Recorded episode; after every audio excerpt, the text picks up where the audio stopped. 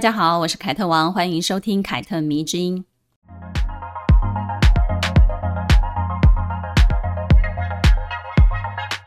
最近在忙一些事情哦，也趁着回台湾的机会呢，去了一趟曼谷度假。我其实已经很久没有给自己真正的放松的假期了，所以呢，这一次在曼谷的纯度假行程呢，让我非常非常的满意，有一种全身都充饱电的感觉。再加上呢，是跟好闺蜜啊魏老板一起去的，所以呢，整个旅行呢就显得更加有意义了。而我想呢，这一趟旅行呢，应该会成为我人生当中很重要的回忆之一。毕竟大家平常都非常的忙碌，很少机会有这么长的一段时间是可以两个人放下所有的事情，然后真正的去度假的。那么也顺便跟大家报告一下好了，关于捐款的事情呢，我跟助理正在进行处理，预计呢会在六月份捐出节目的第一笔款项给扶持女性的公益团体。很感谢大家的热心参与。也让凯特迷之音这个节目呢变得更有意义。再来呢，很多人私底下都会跟我许愿，叫我谈谈他们想听的人。我目前呢是有收集到一些名单的，所以呢，如果你有要想听谁谁谁哈，某一些女性的人物啊，或者是想听的一些闲聊的话题，也都欢迎你在我的个人脸书或者是 IG 留下你想听的那些内容。刚刚过去的那个礼拜，五月的第一个礼拜。不知道大家的社群有没有被时尚界的奥斯卡梅嘎拉的盛会洗版？我相信一定有，因为我的手机就被洗版了两天两夜吧。关于这场盛会呢，大家看热闹的很多，但是呢，真正了解的却很少。大概只有知道，呃，这是美国版 Vogue 跟美国大都会博物馆联合举办的一个主题展览，固定呢会在每年五月的第一个星期一举行开幕。那 Vogue 的总编辑呢，安娜温图就掌握了与会名单的生杀大权，能够来参加的一定都不是普普通通的人，而且呢，必须经过他点头同意。而宴会的那些座位的安排呀、啊，也是名利场最现实又暗藏玄机的一个部分。关于这一点呢、电影《穿着 Prada 的恶魔》其实都有间接的为我们展示过，所以大家对于这个部分就会比较了解。但是不知道你有没有想过一个问题哦，就是。这场盛会究竟是从什么时候开始的？是谁发起的？而一个博物馆为什么要跟时尚杂志合作呢？甚至呢，不知道大家有没有想过，时尚编辑这个工作究竟是哪个时候诞生的？而这个工作又为何是所有喜欢时尚的人都想要进入的一个产业呢？啊、都想要做的一个工作类别呢？这些问题的源头哦，其实都可以直指一个人。而这个人呢，就是我们今天要讨论的一个主角，这一位叫做戴安娜·弗里兰的人。说起她的名字，可能连安娜温图都要尊称她一声姐姐。在九零年代之前呢，她才是时尚圈最能够呼风唤雨的人物。当然，这绝对是跟她创造了很多第一次有关系。虽然呢，她在一九八九年过世了，但是呢，直到今天。她对时尚界，尤其是时尚杂志媒体的影响，依旧是非常深远的。比如我们前面提到的梅嘎拉盛会就是其中之一。许多时尚杂志的审美跟品味、营运的方式跟理念，也多数奠定在他身为杂志主编或者是时尚编辑的时期。说她是时尚杂志的第一个女魔头，其实也是可以的哦。安娜温图啊，她会毫不犹豫地把宝座、皇冠以及权杖全都让给她的。我觉得是没有夸张的。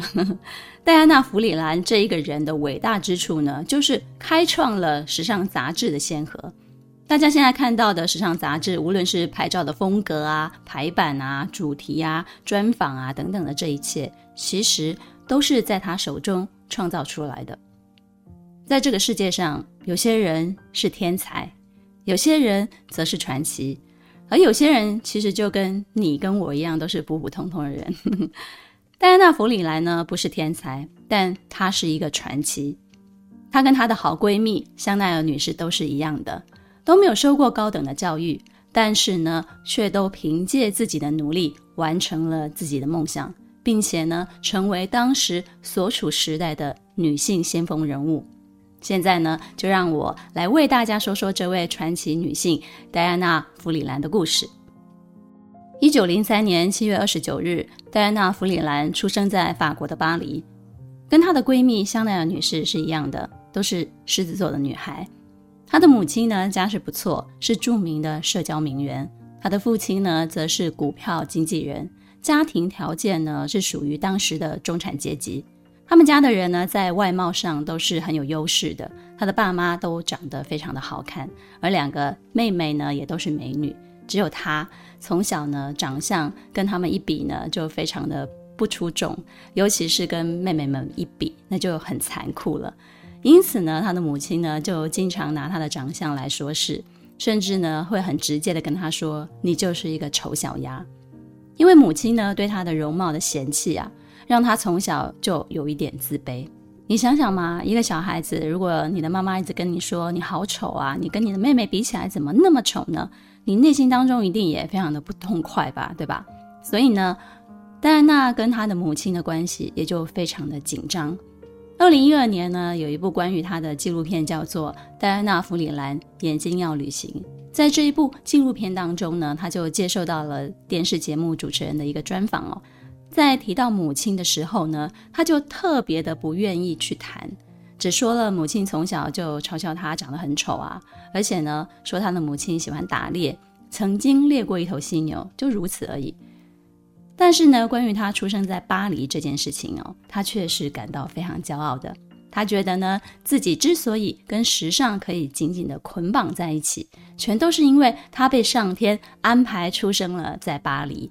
所以呢，当有人问他，怎么样才可以跟你一样成为这么出众的时尚编辑的时候呢？他就会非常幽默地说：“首先呢，那你得先出生在巴黎吧。”只不过呢，十岁的时候呢，因为父亲工作的关系，他们全家从巴黎移民到了美国纽约。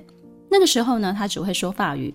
到了纽约呢，人生地不熟的，再加上他的语言更不通，因为他不会讲英文，所以呢，让自卑的他呢，开始有了口疾的毛病。父母呢，帮他安排上的学校呢，他也都上了不久，因为他没有办法跟同学沟通嘛。直到让他进入了一所俄罗斯的舞蹈学校之后呢，他才真正的开始喜欢上学，因为在那里就是只要跳跳舞就可以了。但是呢，与其说他喜欢上学，那不如说他喜欢的是那种自由开放的那种学校的氛围，因为就是跳舞嘛。因为透过学习舞蹈，让原本从小因为长相不出众而自卑的戴安娜得到了注目。会跳舞的她呢，因此有了表演的舞台，渐渐的就开始变得比较自信了，也一举打开了她的新世界。你看过电影《大亨小传》，你应该就会知道，二零年代是爵士年代，它是一个非常爱跳舞的年代，哈，大家都在歌舞升平这样子。年轻的戴安娜呢，就恭逢其盛。在二零年代的纽约社交圈呢，就靠着爱跳舞结交了一帮好朋友，经常出入上流社会的场合。虽然她长得不是最美的，但是跳起舞来的时候呢，她却浑身上下充满了魅力，加上会打扮自己嘛，所以呢，就让人无法把视线从她的身上移开了。就这样子，她在一次的舞会上面就邂逅了她未来的丈夫李德·弗里兰。两个人可以说是一见钟情，尤其是李德弗里兰的身形啊，非常的高大，而且他长相非常的俊俏，所以呢，就让戴安娜为之着迷。于是两个人交往不久呢，在戴安娜二十二岁的时候呢，两个人就结婚了。关于她的丈夫李德弗兰的背景呢，据说是一个比较低调的贵族的后代，家族背景呢是英国的银行家出身，但是呢，无论他是不是有钱人家的少爷。婚后呢，他给戴安娜其实是很大的一个自由的空间，并且呢，他全心全意的支持戴安娜·弗里兰后来的所有工作。两个人婚后呢，生了两个儿子，夫妻的情感呢也非常的和睦。所以说呢，戴安娜·弗里兰的婚姻生活其实是非常好的。她的丈夫长得帅，而且呢又非常的能够体谅她，也疼她。所以呢，哎，想想啊。好的夫妻关系其实是身为女人的一个最重要的家庭基础。我觉得，一九二九年呢，因为李德的工作关系呢，他们一家人就从纽约搬到了英国伦敦。他也因此认识了在法国巴黎的香奈儿女士。两个人呢都在事业草创的时期，因为志同道合，而且呢他们对时尚的理念是非常一致的，很快的就成为了好朋友了。戴安娜说，搬到伦敦最大的好处就是这里离巴黎非常的近，她真的是把巴黎当作是她的家乡哦。而她对闺蜜香奈儿女士的评价，则是称赞她为知道未来的女性该如何去生活的人。用短短的一个描述呢，就概括了香奈儿女士跟她品牌的一个精神所在。当时的欧洲呢，正值第一次世界大战结束之后的十年期间，整体的经济呢尚处于上升期。戴安娜·弗里兰来到伦敦之后呢，她就开了一家精品买手店，而且呢，她店里最畅销的单品就是性感内衣。这些精致美丽的女性内衣呢，让戴安娜的店受到了上流社会贵妇们的欢迎。比如呢，只爱江山不爱美人的温莎公爵，当时在追求的辛普森夫人呢，就曾经在戴安娜的店里买过她的性感内衣，可能就是穿着它去跟温莎公爵约会的吧。换句话说呢，戴安娜也间接成为了目睹温莎公爵为了娶辛普森夫人，自动放弃国王位子。改由他的弟弟继任的那个历史性的时刻，在伦敦过了一阵子如鱼得水的生活之后呢，世界迎来了第二次世界大战。因为英国参战的原因呢，他们举家又回到了美国去避难了，重新开始了在美国纽约的生活。那时是一九三六年，回到美国社交圈的戴安娜·弗里兰呢，穿着好闺蜜香奈儿女士帮她所设计的礼服出席派对。这一身白色的蕾丝连身裙，线条非常的简洁、时髦，而且大方。戴安娜呢，在头上别上了一朵同色系的白玫瑰，惊艳了全场，也同时吸引到了当时《哈珀时尚》的主编卡梅尔斯诺的注意。卡梅尔很快的就上前去跟他攀谈了，他对戴安娜抛出了橄榄枝，希望邀请她来杂志社工作。但是戴安娜从来没有接触过杂志类的工作，她不知道这个是什么工作，所以呢，她当场有一些些的犹豫。于是呢，卡梅尔就鼓励她，他说：“你看起来好像对时尚是非常有想法的人，你为什么不勇敢地试试看这份工作呢？”正是因为这一句“为什么不”，让戴安娜的好奇心呢一下子就被撬动了。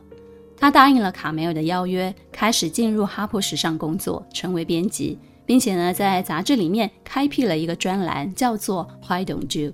为什么不？点点点点点，借由这些天马行空的一些想法啊、馊主意啊，鼓励女性创造属于自己的时尚态度跟自己的风格。为什么说是馊主意呢？因为他的提议。真的是脑洞开得很大，比如呢，他会说：“你为什么不用香槟帮你的孩子洗头呢？这样子他们就能够拥有一头像法国人一样的金发。你为什么不在孩子房间的墙壁上贴上一张世界地图呢？这样子他们就不会困在一个地方，成为一无所知的乡下人了。你为什么不尝试串一串世界上最美的项链呢？”用粉色的带刺的珊瑚和巨大的西伯利亚祖母绿做成的项链，你看，这应该都不是平常人会做的事情，对吧？哼，也不是平常人会去想的这些想法。在戴安娜加入哈珀时尚之前呢，这一本创刊于一八六七年的时尚杂志呢，一直都是以女性如何取悦男性为诉求的。而他的发起人呢，正是三个兄弟啊、哦，就是男人。比如呢，这里头的内容就会教女人如何打扮啊，如何吸引男人，教女人如何做派啊、做菜啊，也是为了抓住男人的胃。这一切的目的呢，都是为了得到男性的青睐。这就是最初的女性杂志的内容，听起来是不是有点悲哀？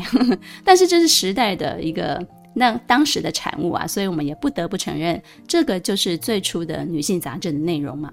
但是呢，自从戴安娜写了这个“为什么不”的专栏之后呢，她开始用一种非常有趣而且荒诞的想法来鼓吹女性：你要做你自己。这对当时还处于非常保守氛围的美国社会来讲呢，是非常煽动性的行为哦。但是这个行为呢，却意外得到很多女性的支持。因为那个时候呢，正在经历经济大萧条时代的美国女人啊，她们其实是渴望冲破这些束手束脚的生活的。她说：“做什么派啊？谁在乎做派啊？谁想在时尚杂志上面看别人做派呀？”她很清楚的知道，当代的女性内心深处，比起讨好男人，其实是更在乎自己的。他不过是用一种非常戏谑的手法勾引出来。他鼓励女人释放，也鼓励他们拥有自己的思考方式。所以，为什么不？这一个问句，其实问的不仅仅是他自己，也是给所有女人提问。当你觉得生活遇到瓶颈的时候，那你就可以反问自己：为什么不？点点点，下面让大家自己去填空，是吧？在戴安娜加入哈珀时尚之前呢，杂志的封面呢也多半都是一些手绘插图。但是呢，自从她接管了之后呢，她就开始启用模特儿跟明星作为封面人物。所以呢，现在我们习以为常的封面人物就是戴安娜·弗里兰创造的。她打破了过去画报的一个风格，让时尚流行真正的走进女性杂志的世界当中。她的大胆跟创新其实不仅于此。二战结束之后呢，法国人路易士·里尔德他设计出了一个胸罩样式的上衣和三角裤的两节式的泳装，并且呢，因为世界上第一颗原子弹在太平洋的比基尼岛试爆成功，所以呢，路易士呢就把自己发明的两节式的泳衣取名叫做比基尼，意思呢就是说这项设计呢将会像原子弹一样引爆整个时尚圈。五零年代的时候。美国的社会风气还是非常保守的，但是戴安娜呢，拿到比基尼之后呢，她就马上找到了模特儿跟摄影师，拍了一组大片，准备刊登在杂志上。那个时候，编辑部所有人都非常反对哦，因为他们从来没有见过穿得这么少的模特儿，于是呢，内心当中就感到了惴惴不安。那是一九四七年五月号的比基尼大片。照片中的模特儿呢，穿着绿底白色圆点点的性感比基尼。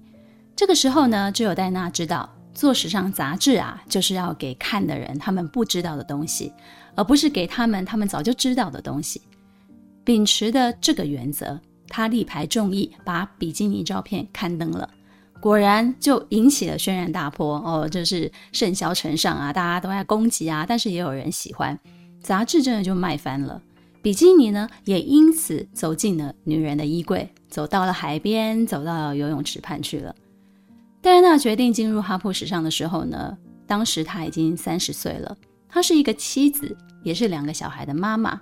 在当时呢，她算是一个大龄女子了，对吧？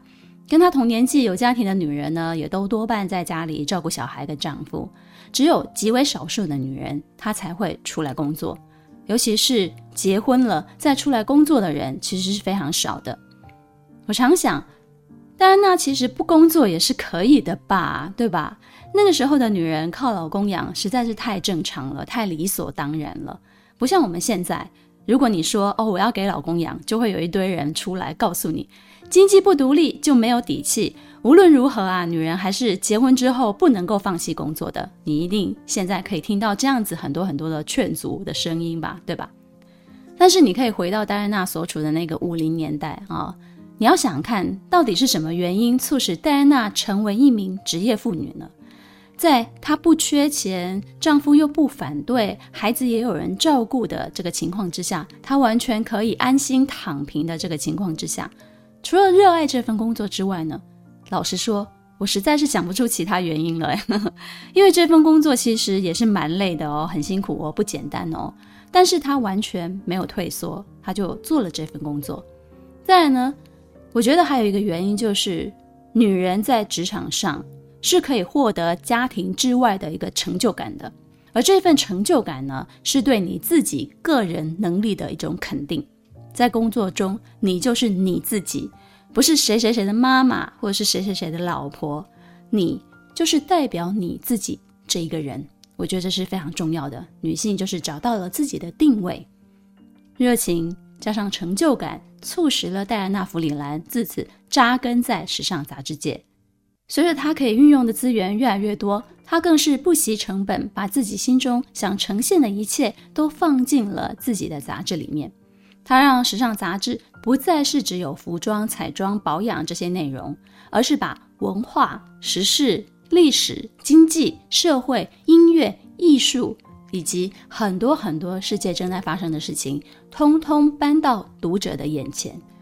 他透过一张一张的时尚大片，透过每一次的专题报道，让时尚杂志成为创造潮流的先驱。他也是第一个把模特儿跟摄影师请出摄影棚的时尚编辑，让他们走遍世界各地去取景啊，去拍摄啊，打破了过去闭门造车的一个杂志产业，让服饰不再只是服饰，而是赋予这些物质更有故事性，也更有深度。二零一零年。迪奥以一百一十五万美元的高价买下了一张戴安娜·弗里兰担任《哈珀时尚》主编时期所操刀的一张大片。这张时尚大片当中呢，模特儿身穿迪奥的礼服裙，跟一群大象站在一起。而这张照片呢，充满了强烈的精致跟原始的一种对比，因为人们根本就想象不到。那么高贵的礼服裙，却可以跟一群大象站在一起拍照，这个做法颠覆了当时所有人的想象，变成了无法超越的经典。而这张摄影作品呢，被后来的人称作与大象共舞，现在是迪奥的收藏品之一了。戴安娜呢，也十分的知道如何制造一些焦点议题。当所有人都还没有把时尚的触角伸向政治人物的时候呢，他就已经开始跟当时的总统候选人夫人贾桂琳往来了。他以自己对时尚的高敏锐度，给了贾桂琳非常中肯而且非常有用的建议，打造了他跟甘乃迪的形象，进行了一次成功的时尚跟政治界的跨界合作。在甘乃迪还没有当选之前呢，他邀请了他们夫妇两个人一起拍了一组时尚大片。而这一组照片呢，帮他们两个人赢得了很棒的回响，让年轻的甘乃迪夫妇啊，立马就成为了美国人眼中最时髦的政治人物了，为此后的总统、总统夫人之路奠定了形象的基础。所以呢，如果你在后来看到有政治人物登上时尚杂志的封面或者是内页的时候呢，请不要怀疑，始作俑者呢就是戴安娜·弗里兰，她就是第一个做这件事情的人。我相信热爱时尚的人一定都会发现，时尚圈在模特儿的选择上呢，有时候是不按牌理出牌的。以往呢，我们都认为一定要非常漂亮、高挑的人才可以当模特儿嘛，标准身材嘛。当然，多数也是这样子的。只不过时尚圈真正有记忆度的，往往是那些脸上有些瑕疵的、不那么完美，但是有绝对特色的人。而这一切是谁开始的呢？也是戴安娜·弗里兰。因为从小呢，她就被母亲说丑嘛，我们前面说过了，所以呢，他非常的清楚的知道要替自己找出属于自己的风格跟特色。于是呢，当他成为时尚编辑之后呢，他就往往能够发现那些带有鲜明色彩、长得非常有个性的人。例如呢，时尚界第一个牙缝名模 Laura Stone 就是他发现的。Laura Stone 的两颗门牙中间有一道非常明显的缝。这对普通人的审美来说呢，可能是一个灾难。你一定会想啊，我要去整牙，对吧？现在很多女生也一定会想尽办法去贴什么美牙的那个贴片是一样的。但是呢，戴安娜却告诉人们说，我就是喜欢她的牙缝，因为有这一道牙缝，所以她才显得与众不同。于是呢，她挖掘出了很多不被主流审美定义的模特儿、演员、明星，把他们身上的缺点通通变成了个人的特色。他说：“把你的缺点变成优点吧。假如有牙缝，就用最美的东西去填满它。如果你很高，就穿上高跟鞋，让自己更高。如果你的脖子很长，就抬头挺胸，露出你修长的脖子。如果你的鼻子很长，就让它成为你的特色，尽情的自曝其短，让缺陷成为身上最美的一个部分。其实这个说法呢。”你转换一下思维，不就是我们一直强调的接受自己、做自己吗？他甚至呢对手下的编辑们曾经说过：“为什么没有人觉得女人脸上的雀斑是非常可爱的东西呢？”戴安娜用她自己个人的经验，把美的定义无限的扩大。她喜欢有风格、有趣的一种美，她不喜欢千篇一律，她不喜欢约定俗成，她不喜欢无聊的东西。他在打破规则的同时呢，他也在进行创造，所以我才说他不是天才，他是一个传奇。听到这里，大家应该会非常疑惑：戴安娜·弗里兰并没有受过正规的编辑训练，她也没有上过大学。为什么她能够有这么敏锐的嗅觉，把时尚杂志做得这么出色呢？她不停地颠覆人们的想象，也不停地创造历史上的很多很多的第一次。而且呢，她所创造的这一切呢，后来也都变成时尚杂志行业内的一些基础以及范本。她是怎么做到的呢？还记得一开始我提过二零一二年那一部关于戴安娜·弗里兰的纪录片吗？它的副标叫做“眼睛要旅行 ”，The Eye has to travel。这是他说过的话，我觉得是一句贯穿他所有人生精髓的一句话。他不仅仅是这一句话的信奉者，也是最极致的实践者。什么叫做眼睛要旅行呢？简单来说呢，就是打开自己的眼界，让这个世界成为你的老师。戴安娜出生在二十世纪初，活了八十六岁。几乎经历了所有二十世纪最精彩的几个历史阶段，可以说呢，他本人就是一个活脱脱的历史见证者她。去过一些国家，在某几个城市定居过。他把自己的人生所经历过的那些历史啊、文化，所接触过的人事物呢，通通放进自己的脑袋里头规划整理。他虽然没有念过大学，但是他向这个世界放开心胸去学习，他去阅读，他去感受，他去看，他去听。他涉猎甚广，他并不限制自己只看某一些东西，而是全面地打开自己的感官，去接受各种稀奇古怪的事物，并且对这些事物产生自己的看法跟思考。因为他是这样子栽培他自己的，于是当他可以编辑一份刊物的时候呢，他便把这样的一个理念分享给他的读者。他不给读者看他们想要的东西，而是预期之外的东西。他给读者他们还不知道自己想要的东西，呈现他们还没有形成的概念，表达出他们表达不出来的需求。他把这些通通给了他的读者，他必须让他的读者们的脑袋去旅行，让他们的眼睛去旅行，借由那些杂志的内容，让他们去一些他们从来没有去过的地方，然后对这些地方产生了向往，进而去行动。所以他才会劳师动众的把时尚大片带去世界各地拍，把封面人物动到了明星、模特儿、政治人物的身上，敢放比基尼的大片，敢用有牙缝的模特儿。他说：“我从学校里其实什么都没有学到，我的教育是来自于世界。”他认为时尚编辑的目的呢，并不是改变人们的穿着打扮，而是传递不同的思想观念，让女性意识到人生其实是可以有很多种样貌的。比起一开始时尚杂志只是提供女人去取悦男人，他的理念是不是一下子拔高了很多呢？对吧？前不久呢，有一个读者问我。他有一个机会是可以到国外留学的，但是他同时也拿到了国内很好的一个工作机会。他列出两者的好处跟坏处之后呢，却依然选不出来啊！我到底是要出国留学好呢，还是留在国内做这一份好不容易得到的工作机会好呢？我就跟他讲说，如果留学并不影响家中的经济，没有经济上的负担。那你选择去国外看看，我觉得是非常好的，因为在这个年纪把书持续的念下去是一件很利落的一种方式。工作之后呢，如果你还要再回来念书，我觉得多半很难达成，除非你很有决心。而且呢，到了国外换了一个完全不同于台湾的环境，也有可能引发或者是触动你的其他想法。工作机会很难得，没有错。但是也许读了两年书之后，你未必就喜欢这一份工作了，呃，你会改变的。但是如果出国留学会让家中的经济成为一个负担，那留学需要父母省吃俭用啊，影响就比较大。那么留在国内工作其实也没有什么不好，你可以努力一点，好好的赚钱，帮自己以后以旅行的方式或者是工作的方式争取到国外去多看看，这同样也是让自己见世界的一个好方式。自从我做自媒体之后呢，我也感受到自己以往的一些局限，所以呢，这八年当中呢，我也不断地充实自己，透过旅行啊，透过阅读啊，透过社群媒体的一些交流，尽量让自己去吸收新的东西，并且呢，对世界正在发生的事情呢，有一定程度上的了解。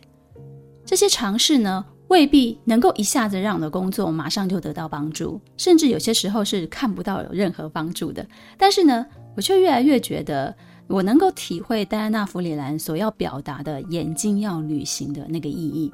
这个终极奥义啊，就是活到老，学到老。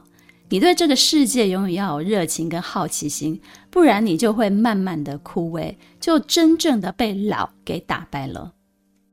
弗里兰呢，在哈佛史上工作了二十六年，从他三十岁开始到他五十六岁，这么出色的他，当然是会被挖角的啊。在老东家待了二十六年之后呢，他因为薪水的涨幅太小了，呵呵，钱的问题，最终呢被竞争者 Vogue 用高薪挖过去了。Vogue 给了戴安娜很高的权限，让她大刀阔斧地对旧有的体系进行了改革。可用的资金预算更多的时候呢，戴安娜就更加不客气地大手大脚地花钱拍片啦。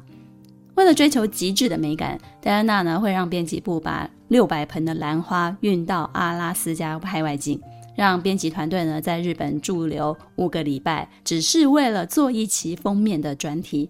那次的封面很漂亮，而且也是很有名的。主题呢，就是讲述一个日本男子爱上一位西方女子的凄美爱情，大费周章的从日本很多很多的相扑选手当中呢，选出一个身形非常健美高挑的男子，拍了一组浪漫极致的片子，在雪地中呢，异常的唯美，不求成本，当做是像创作艺术品那样子的在拍大片。但是呢，也是这样子不惜一切成本的他呢，缔造了 Vogue 如今在时尚界的地位。加上严格的吹毛求疵，创下了迄今很多没有人可以匹敌的成就哦。只是呢，有时候你走得太前面，也是会有反效果的哦。一九七一年，Vogue 开除了戴安娜·弗里兰，理由就是她做事太过专断了，拍片花了太多钱了。戴安娜遭逢她人生工作以来的第一个低潮，她在没有任何高层告知的情况之下呢，被毫无预警的炒了鱿鱼。这对一向非常爱面子的狮子座的女人来讲，简直就是非常大的一个打击呀！这比她丈夫去世更加让她难过。丈夫去世的时候，她要有工作呢。结束葬礼之后，她就重新回到工作岗位上，而且比以前更加卖力。但是呢，这一次被 Vogue 用这么不堪的一个手段狠狠地炒了鱿鱼之后呢，她真的就是失去了人生当中一个很重要的东西。而那个时候，她也已经快要七十岁了。用这么不体面的方式离开他最爱的一个时尚产业，让他往后在媒体面前呢，其实都非常拒绝公开的去聊这件事情。他也没有对谁解释过，或者是自证过这件事情，他就是不提。你可能会说：“哎呀，都七十岁了，赶紧退休享福吧。”但是呢，戴安娜她不是这样想的，她想的是：“啊，我才七十岁啊，我还可以做什么呢？”所以说啊，有些时候念力是非常重要的一件事情。心想事成这句话真的没有在骗人哦。在离开 Vogue 之后呢，就是被开除了之后呢，美国大都会博物馆的馆长就找上了戴安娜·弗里兰了。他希望呢，能够聘请她作为服饰典藏馆特别荣誉顾问。那个时候呢，大都会博物馆呢就是在发愁，没有人想要买票进来参观嘛。于是呢，他希望借由他在时尚界的影响力，为服饰典藏馆带来一些新的气象。于是呢，七十岁的戴安娜又活过来了，啊，有工作了，活过来了。他第一个策划的就是巴黎世家的展览，邀请了很多名人来做宣传，成功的把人潮吸引了过来。之后呢，他以一年一场时装主题展览的方式呢。操办了十二场无与伦比的大秀展览，直到他因病去世。哇，真的是工作到生命的最后一刻啊！这个就是我最羡慕的人生哎，你们知道吗？好的，那既然都聊到这里了，我们就来浅聊一下梅嘎拉的前世今生好了。第一届的梅嘎拉开始于一九四八年，最初呢是由时尚公关界的传奇人物艾莉诺兰伯特所策划的。以五十美元的入场费的价格呢，邀请纽约各界的名流来参加募款参会，为新成立的服饰典藏馆募款。这个餐会举办的地点呢，很不一定，就看当时策展人怎么规划了。之后呢，在戴安娜·弗里兰的手中呢，明嘎拉变成了大都会博物馆的一个年度的盛会。他将原本非常单纯的募款的餐会，扩大为众星云集的一个时尚主题派对。并且呢，开始邀请娱乐圈、音乐圈、艺术圈、时尚圈的名人来共享盛举，希望呢能够利用名人效应把这个活动的名字打响。当时呢，受邀的人比如 Andy Warhol、歌手雪儿、演员戴安娜·罗斯等等。在戴安娜·弗里的策划之下呢，梅嘎拉逐渐成为纽约一年一度最重要的时尚盛事，更让许多名流愿意主动来参加，让募款呢可以进行得非常的顺利。而举办的地点呢，也从它开始固定的在大都会博物馆的馆内举行。一九八九年，戴安娜·弗里兰过世之后呢，一年一度的时尚盛典梅甘拉依然是持续在举行的。而这个期间呢，就有两家时尚杂志界的龙头——哈珀时尚跟 Vogue 轮流操办，直到一九九九年才正式由 Vogue 的总编辑安娜温图固定担任晚会的主席。梅嘎拉在他手上呢，渐渐就有了时尚界的奥斯卡之称，声量呢跟曝光量呢，也让这场晚宴呢受到全球的关注。他把往年固定在十二月举办的梅嘎拉改成为固定在五月的第一个星期一的晚上，门票呢也开始水涨船高啦，一票难求啦。邀约的名单呢也保密到家，不到开场啊，你绝对不知道有谁参与了这场盛会。但是如果你真的要追究起来啊，这场募款餐会摇身变成时尚名利派对场的，其实还是要归功于咱们的老大姐戴安娜·弗里兰。戴安娜她自己曾经说自己是一个无可救药的浪漫主义者。很多人听到浪漫主义就会觉得这个人一定很恋爱脑啊，或者是很感性啊，很情绪化啊。但是我越来越发现，越是说自己是浪漫主义者的人，其实他的脑子其实是非常理性的，或者是这么说吧，理性的脑子是帮助他们完成浪漫主义的工具。浪漫是一个理想，理性是实践，是行动。你不得不承认，戴安娜·弗里兰是一个积极的行动派。只有积极的行动派才会一直想要开创，想要自我超越。而这一切，在我看来，其实是非常浪漫的行为。我不晓得大家能够感受我的描述吗？所以呢，我期许自己也是这样的一个人，用一颗浪漫的心做理性、踏实而且大胆创新的事情。希望你喜欢这一集关于戴安娜·弗里兰的故事。凯特迷之音，咱们下次见了。